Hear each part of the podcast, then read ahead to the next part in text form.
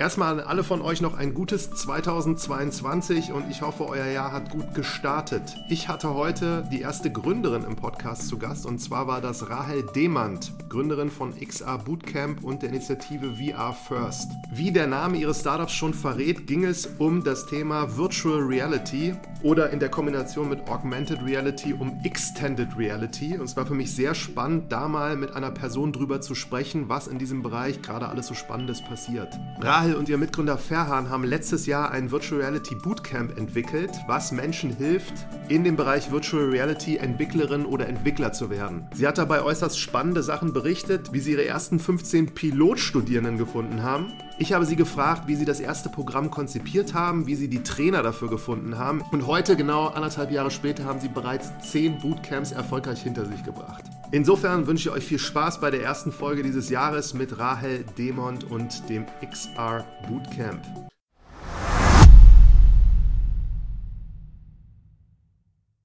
Also, freue mich über die erste Folge jetzt hier in 2022. Ich habe heute eine Gründerin zu Gast und zwar Rahel Demand, Gründerin vom XR Bootcamp. Grüße dich, Rahel. Ja. Vielen, vielen Dank für die Einladung.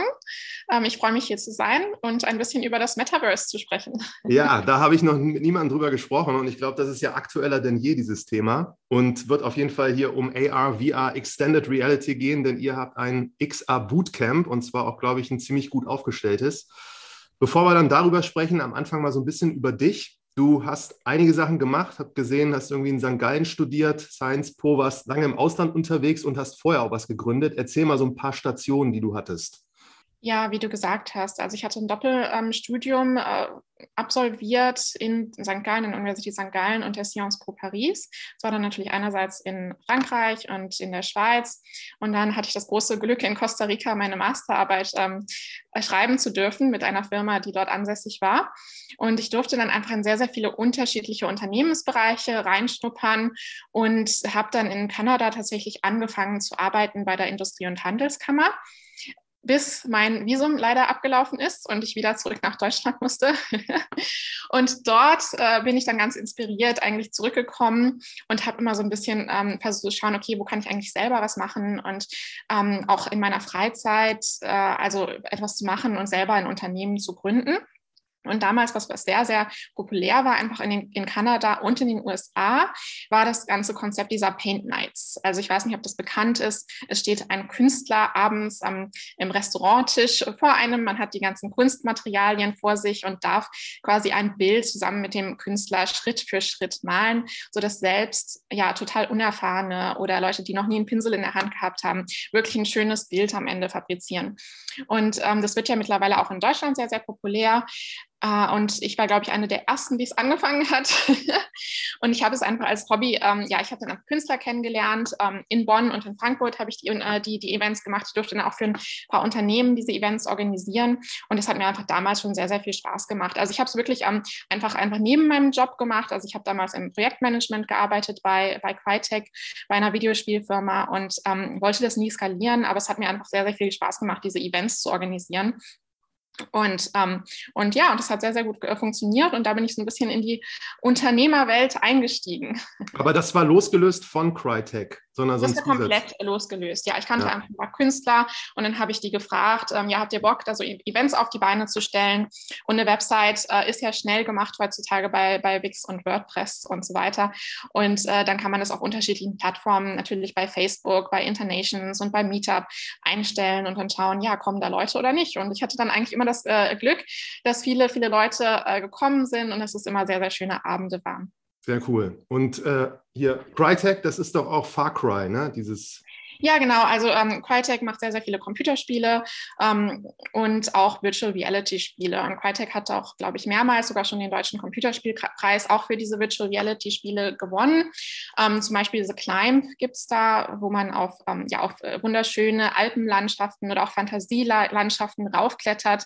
Ähm, und das ist eine coole Sports-Experience in Virtual Reality. Und dann auch Robinson, ähm, mehr klassisches äh, Virtual Reality Spiel, wo man durch wunderschöne Wälder auch läuft. Und es hat hat mich eigentlich von dem Thema schon sehr, sehr überzeugt, weil es auch das erste Mal war, wo ich Virtual Reality wirklich ausprobieren durfte.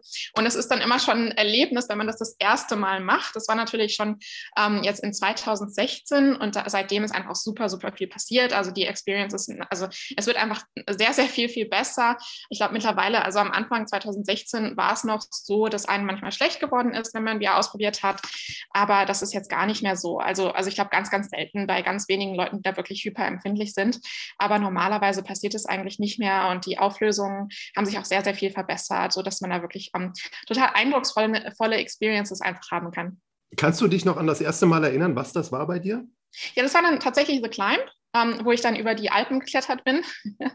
und es ist einfach super schön, wenn man wirklich in dieser Landschaft ist und runterschaut und diese tolle Aussicht hat und sich wirklich fühlt, als wäre man in der Natur, als wäre man draußen und hat auch diese körperliche Ertüchtigung dabei, diesen Aspekt, dass man wirklich einen Berg hochklettert und ähm, ja, und fast den, fast den Wind, äh, Wind am Körper äh, spürt.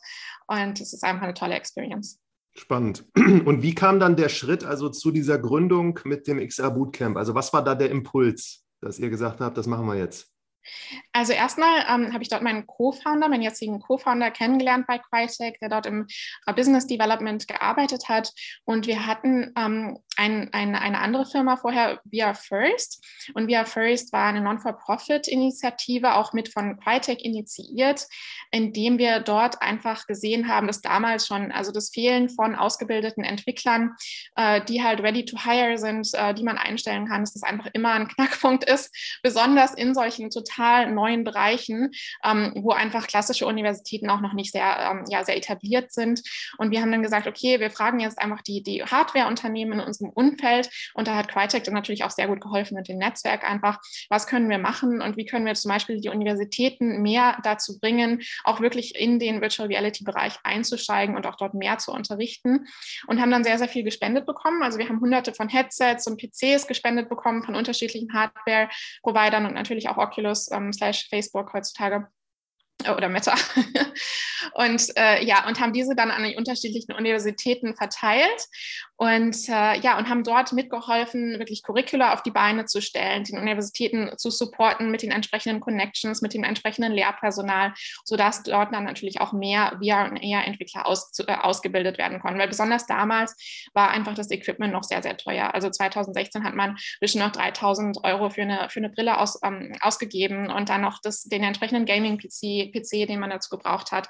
Ähm, das war dann alles noch sehr kosten, äh, kostenspielig und wenn man dann für mehrere Studenten natürlich so Equipment aus ähm, zur Verfügung stellen möchte, dann ist das, also dann war es für viele Univers Universitäten einfach schlichtweg unmöglich.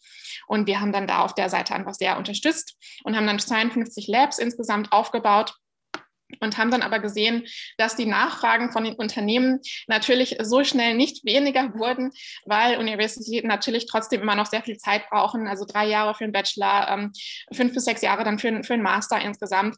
Und es ist natürlich für diese VR-Industrie, ähm, also so lange kann, kann, kann, kaum ein Unternehmen einfach warten. Und deswegen haben wir einfach gesagt, ja, ähm, es gibt ja Coding-Bootcamps, also wir haben uns dann einfach umgesehen, was gibt es denn alles noch, wie, wie kann man wirklich Ausbildung auch beschleunigen, wie kann man die Leute schnell auf den Arbeitsmarkt Markt bringen. Und äh, das Konzept Coding Bootcamps, das funktioniert ja super, also selbst in, also in, besonders in den USA. Ähm, es gibt, glaube ich, 300, über 300 unterschiedliche Coding Bootcamps Unternehmen, äh, die alle sehr gut funktionieren. Und es gibt ähm, aber sehr, sehr wenig, also beziehungsweise wir sind jetzt die einzigen, die es wirklich als Coding Bootcamp im Virtual Reality und Augmented Reality Markt gestartet sind und haben jetzt letztes Jahr das erste Beginner Level Bootcamp ähm, ja, aufgestellt und ähm, erfreuen uns wachsender Beliebtheit. Ja, super spannend. Aber was war da die Idee vom Geschäftsmodell, als ihr jetzt die Sachen an die Unis verteilt habt? Habt ihr von den Unis dafür jetzt Geld bekommen oder was war oder warum hat Nein, das es war gemacht? tatsächlich Es war tatsächlich eine Industrieinitiative, also einfach ein Non-for-Profit.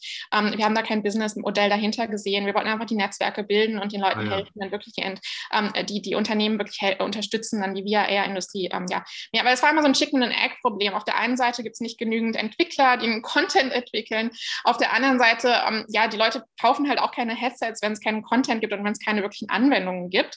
Und deswegen war es dann so ein bisschen, okay, wir brauchen mehr Leute, die dafür entwickeln und die dafür Content und, und äh, Sachen machen, die dann auch wirklich, ähm, ähm, ja, die dann auch wirklich Sinn machen für die Leute, dass sie das dann auch konsumieren. Und mittlerweile gibt es da ja auch sehr, sehr viel mehr Content, sodass es sich mittlerweile sogar lohnt, ein ähm, Headset zu kaufen. Ja, und ähm, dass ihr jetzt entschieden habt, ihr macht das, wie kann man sich den Prozess vorstellen? Habt ihr da lange irgendwo hin und her gehadert oder ging es dann relativ schnell und die Entscheidung war getroffen, so wir machen jetzt dieses Bootcamp und zwar mit Fokus auf, auf AR, VR? Also es war ein sehr, sehr fließender Übergang. Einfach dadurch, dass wir mit VR First gesehen haben, okay, der Bereich ist einfach stark wachsend und es gibt einen sehr, sehr großen, äh, eine super große Nachfrage nach Entwicklern, die ausgebildet sind. Und wir haben uns immer überlegt, auch mit den Universitäten, okay, wie können wir jetzt auch ein Businessmodell schaffen?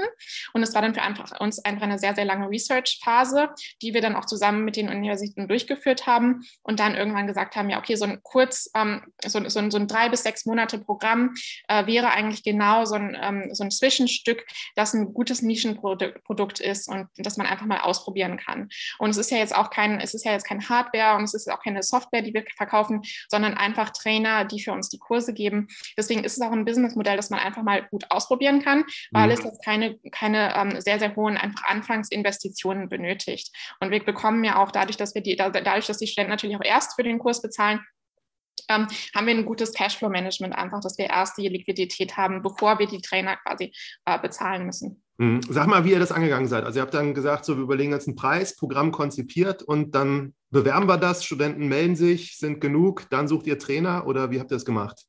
Nein, wir haben natürlich erst die Trainer gesucht. Also wir haben tatsächlich auch, es ist nochmal ein bisschen anders, ähm, weil wir mit, also wie gesagt, also wir hatten halt diese, diese Corona-Problematik. Wir äh, wollten eigentlich Anfang 20, 2020 starten, tatsächlich auch zusammen mit der Factory Berlin hier in, in Berlin, dass wir ein On-Site-Bootcamp hosten, so wie die klassischen Coding-Bootcamps das auch machen. Was auch sinnvoll ist, weil es ist natürlich immer cool, wenn man andere Studenten haben, hat, die sich zusammen mit einem persönlich treffen, Tag für Tag ist man zusammen und motiviert sich gegenseitig und hat dann halt nicht das Problem, dass man alleine zu Hause sitzt und sich selber motivieren muss. Das hat nochmal einen ganz anderen ähm, ja, Aspekt, der natürlich auch total cool ist und was wir auch super gerne hätten machen ähm, wollen. Aber durch Corona hat sich natürlich die ganze Industrie, das ganze Bildungssystem komplett nochmal geändert. Und wir haben dann als erstes, also wir sind natürlich erstmal in unser Netzwerk gegangen und haben geschaut. Und da wir natürlich seit 2016 in der Industrie arbeiten, haben wir dementsprechend ein sehr großes Netzwerk und haben nach, ähm, ja, nach Lehr Lehrpersonal äh, geschaut und welche Senior, vor allem Senior, wir eher Entwickler, die auch sehr, sehr erfolgreich sind. Also für uns war es immer sehr, sehr wichtig, dass die Entwickler, die bei uns unterrichten, auch selber sehr erfolgreich sind. Also dass wir wirklich ähm, den, die Lehrinhalte haben, die die Leute auch voranbringen und das immer aktuell ist. Weil natürlich ist eine Herausforderung im Virtual Virtual Reality-Bereich, dass sich diese Technologie extrem schnell ändert und updatet und neue Programmiersprachen gibt und man eigentlich ständig, also wir, wir verändern auch schnell nicht den Curriculum. Also es ist nicht so, dass da jetzt einmal ein Stein gemeißelt ist, sondern der muss natürlich ähm, ständig geupdatet werden.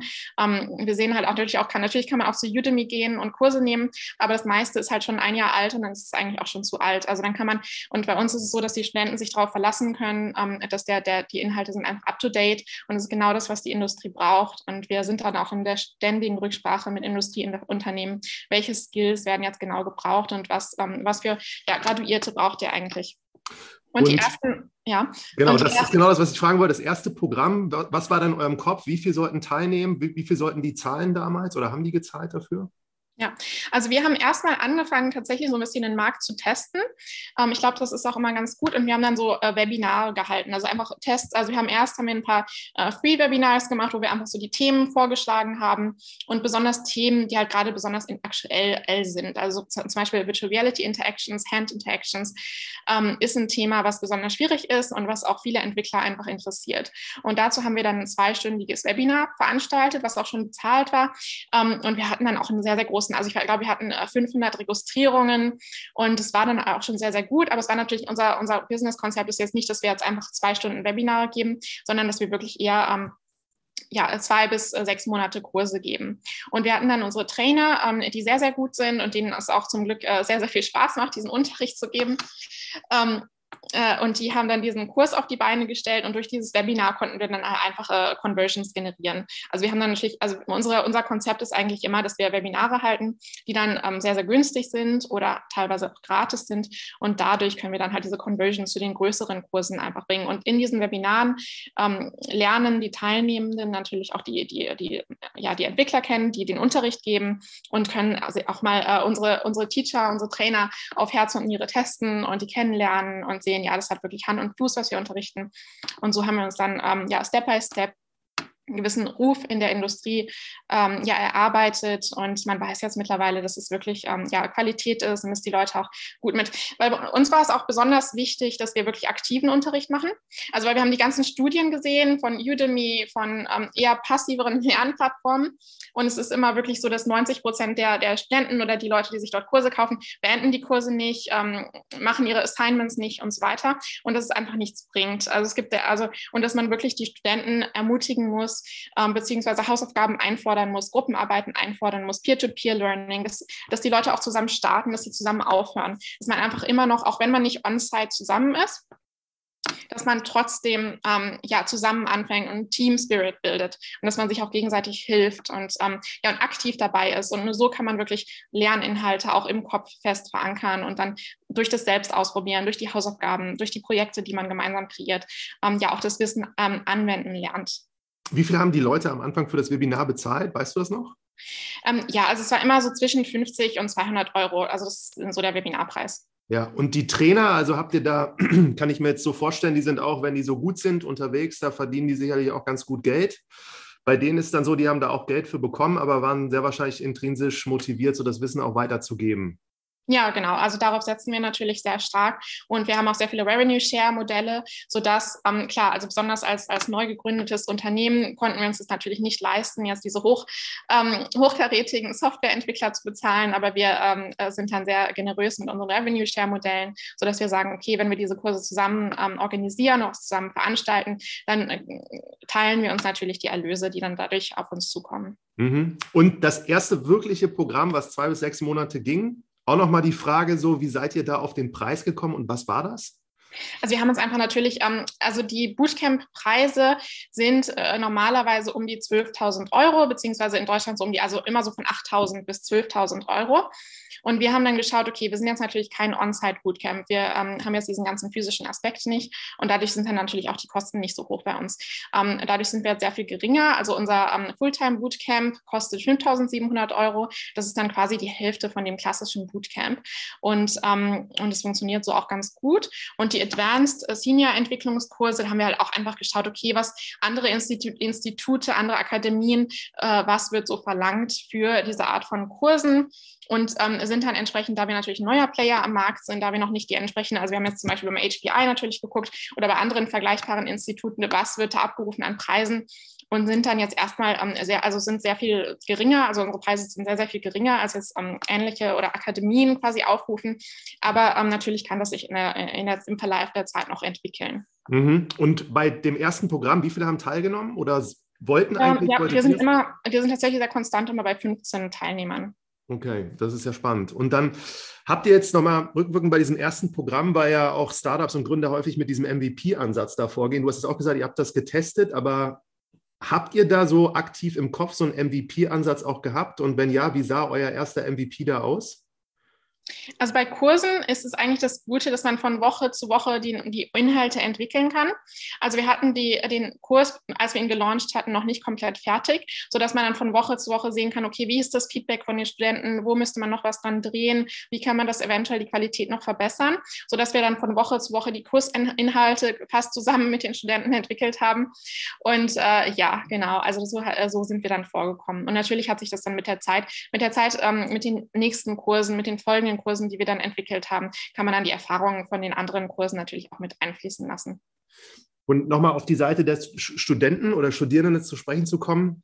Was sind das für Leute? Also können die schon so halbwegs programmieren oder haben die gar keine Kenntnisse und wie finden die für sich raus, dass das genau das ist, was sie gerne machen wollen? Also bei uns ist tatsächlich so, dass wir kaum Wettbewerber haben. Also es gibt eigentlich ähm, kein anderes Institut weltweit, ähm, wo ich jetzt den Content sehen würde, den wir anbieten.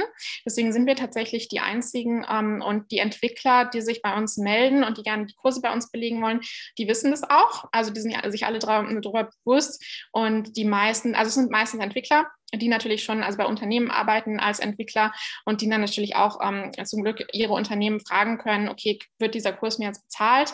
Und äh, das ist dann auch in 90 Prozent äh, der Fälle äh, so und funktioniert dann so auch sehr gut, sodass dann auch das Unternehmen auf uns aufmerksam wird und dann hinterher, wenn der Student dann entsprechend ähm, oder der, der Teilnehmer entsprechend happy war und zufrieden war und viel gelernt hat, äh, dann das Unternehmen natürlich auch mehr äh, Entwickler zu uns schickt, was uns immer sehr freut und was auch sehr, sehr häufig tatsächlich passiert.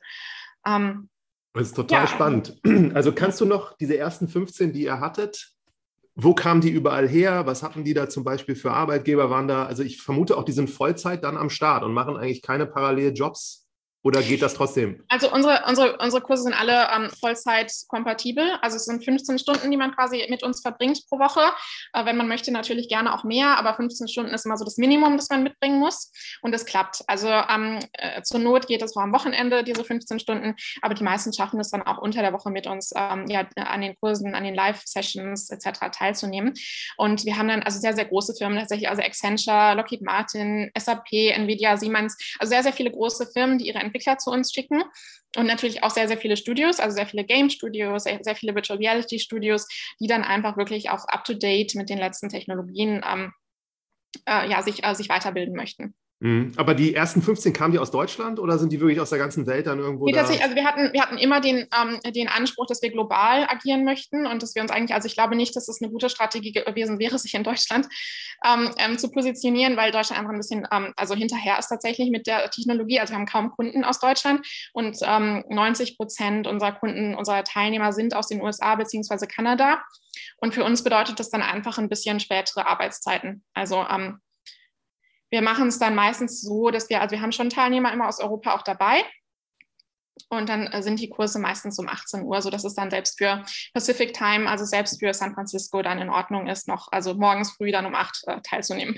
Das ist wirklich, äh, finde ich mega interessant. Aber bei den anderen Bootcamps, also ich erinnere mich jetzt auch so, das sind doch meistens so Konstellationen, da geht jemand, nimmt am Bootcamp teil, der vorher noch nicht so ganz genau weiß, wo er danach arbeitet. Das ist bei euch dann, wie es raushöre. Ja, also wie gesagt, so. wir haben diesen, diesen, Unterschied zwischen den Advanced Level, also den fortgeschrittenen Kursen und ja. den Beginner Level Kursen. Das ist ganz gerade natürlich typisch die Advanced Level Kurse Kurse, die, die fortgeschrittenen Kurse.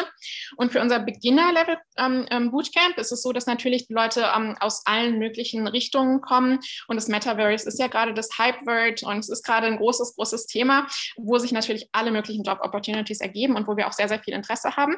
Und was wir jetzt gemacht haben, um diese Leute so ein bisschen, ähm, weil ich glaube, es ist halt für, vor allem für Leute, die jetzt irgendwie aus dem Marketing-Bereich kommen oder ähm, Social-Media-Bereich, äh, halt was komplett anderes, wo, wo die ähm, Interessen, Interessenten noch keine Berührungspunkte hatten mit Coding oder Programmieren. Äh, wir haben jetzt einen Online-Kurs freigeschaltet, der komplett gratis ist und wo man die Grundlagen von C-Sharp-Coding und C-Sharp ist eine Programmiersprache, die man sehr, sehr stark braucht im, ähm, ähm, im Virtual Reality äh, Development freigeschaltet. Und diesen Kurs kann man einfach nehmen, der dauert vier Wochen. Und es ist ja komplett online, es ist reines Videolernen. Und da kann man schauen, okay, macht mir das jetzt eigentlich Spaß, sowas zu programmieren? Oder macht es mir nicht Spaß? Und bin ich irgendwie dazu bereit, eine komplett andere ähm, ähm, Denkstruktur quasi zu lernen? Weil das muss man schon, wenn man in den Programmierbereich rein möchte, beziehungsweise noch nie vorher etwas mit dem Programmieren gemacht hat. Und für uns ist es auch so ein, ähm, eine Vorauslese, ähm, weil wir haben das gesehen, also wir hatten ähm, ein, zwei Studenten, die sich angemeldet haben und die vorher noch keine Berührungspunkte mit dem Programmieren gesehen haben.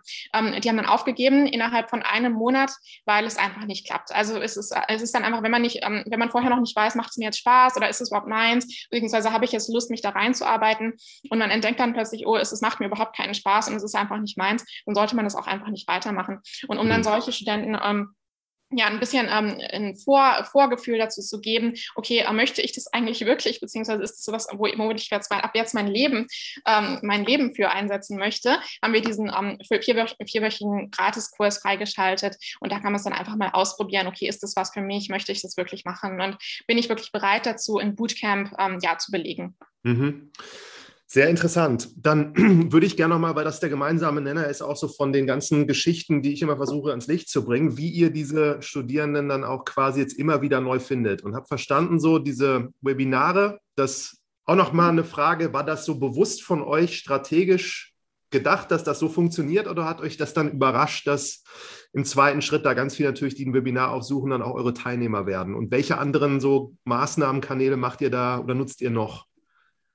Also für uns sind natürlich die Webinare, also es war natürlich auch immer so gedacht, ähm, dass durch die Webinare, äh, die natürlich regelmäßig auch, also wir haben zwölf äh, Webinare im Jahr mit unterschiedlichen Speakern und bei uns ist immer besonders wichtig, dass die Speaker auch sehr, sehr bekannt sind und sehr, sehr berühmt sind, sodass die dann auch entsprechend das dann announcen und dass dadurch dann auch die ähm, viele auf uns aufmerksam äh, werden und sich einfach mal anmelden. Und wenn es halt nicht viel kostet oder gar nichts kostet, dann ist es ja auch keine große Hürde.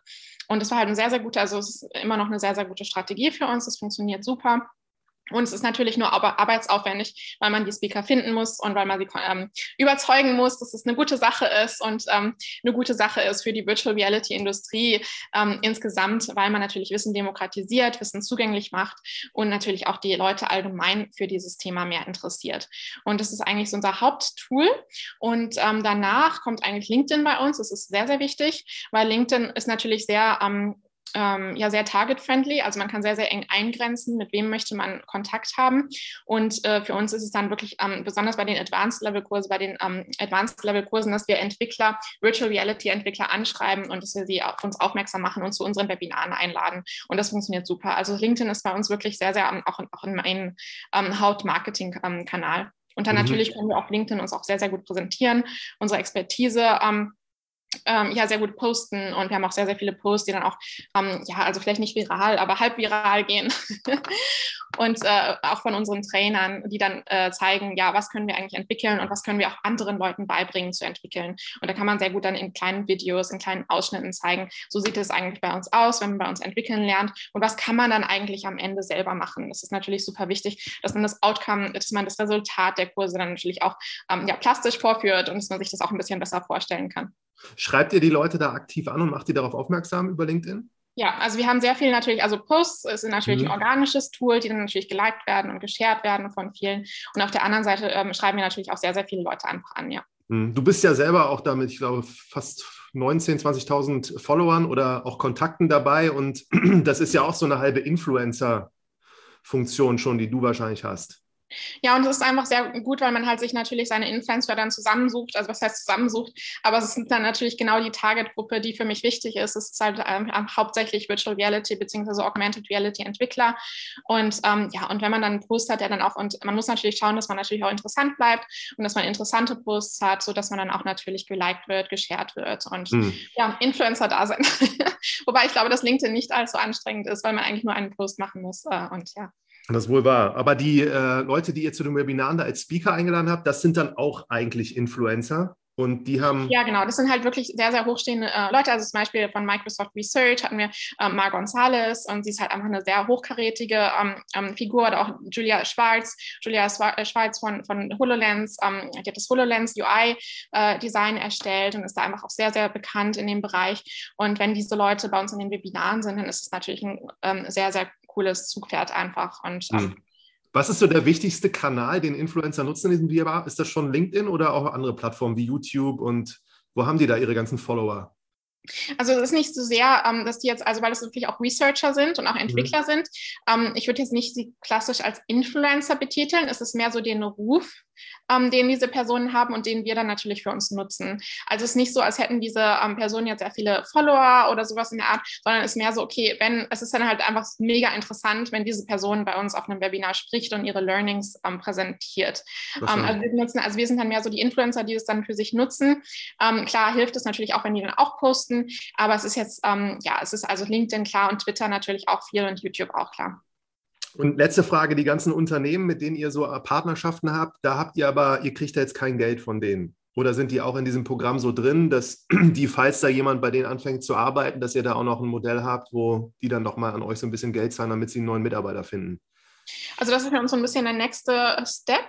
Also wir hatten jetzt ja erst das erste Anfänger-Bootcamp, ähm, äh, das, wir, das wir jetzt erst gerade im äh, Dezember letzten Jahres ab, ähm, abgeschlossen haben.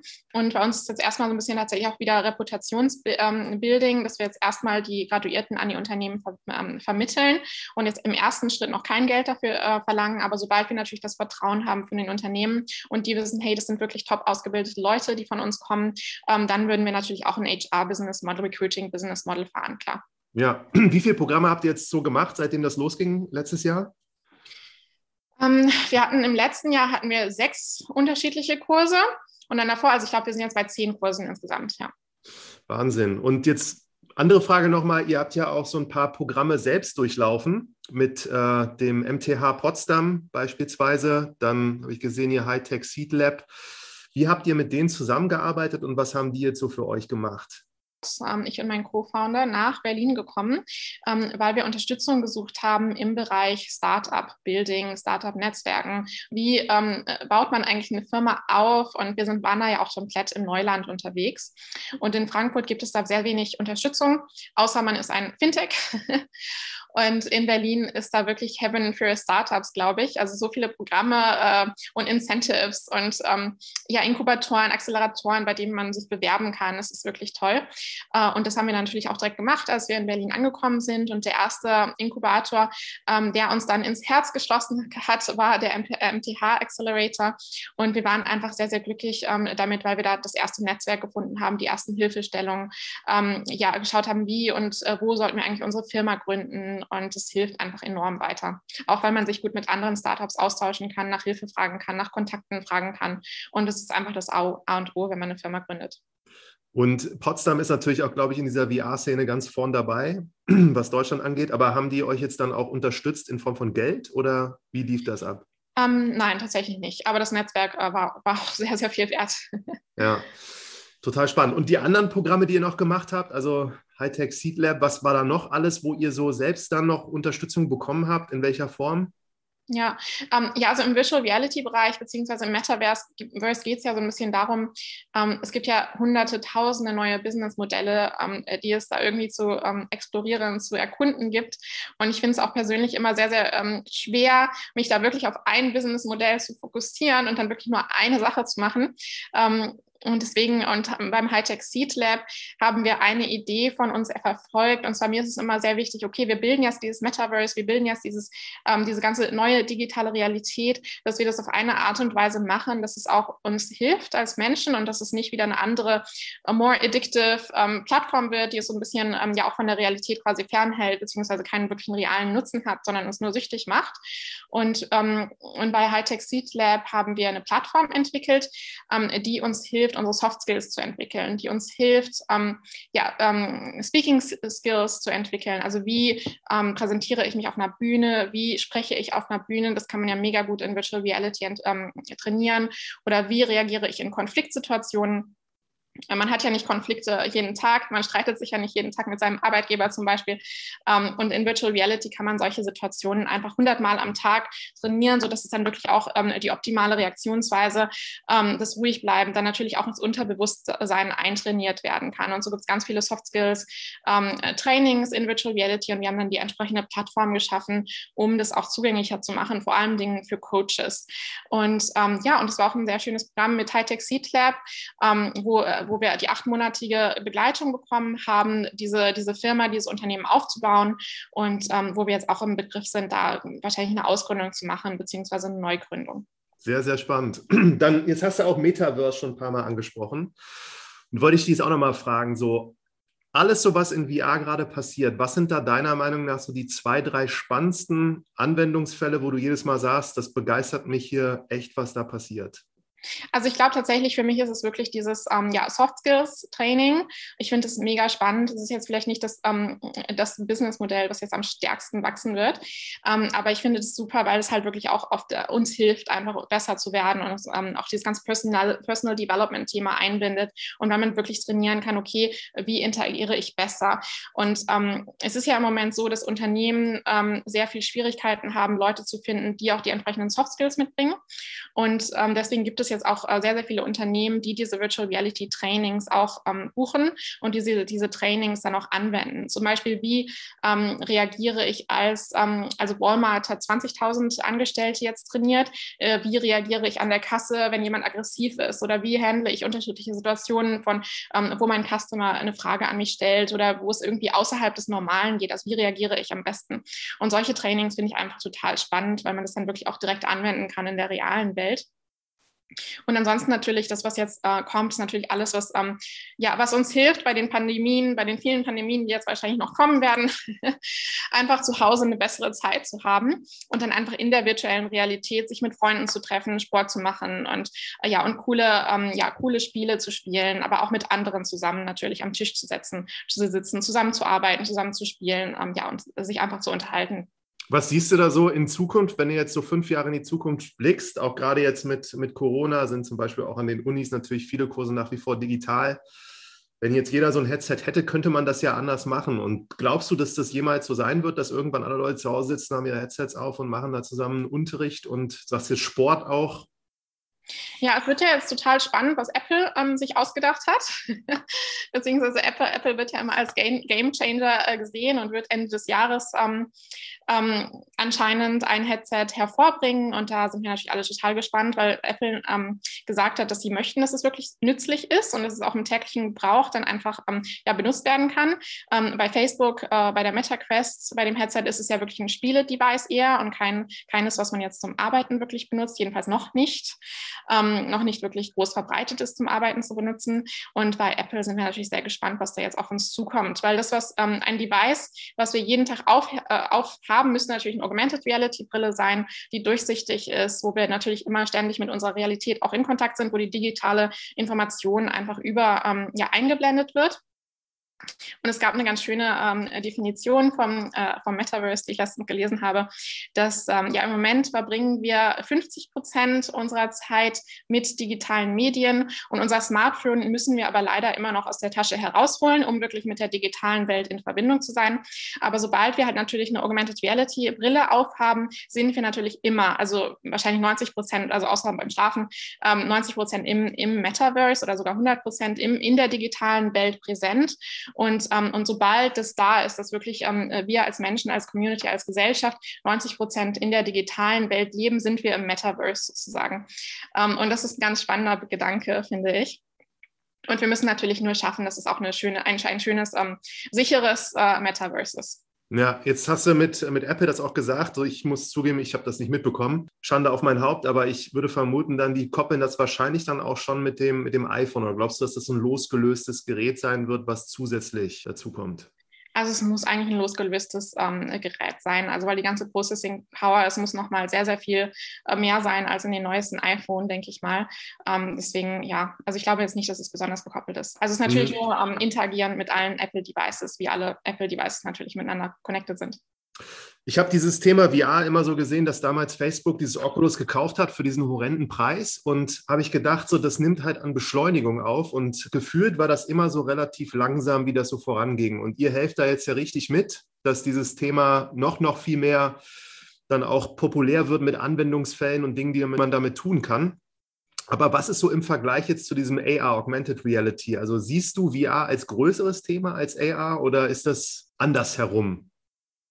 Ja, es wird ja miteinander verschmelzen. Also es wird ja wahrscheinlich so sein, dass man eine Brille hat und damit beides machen kann.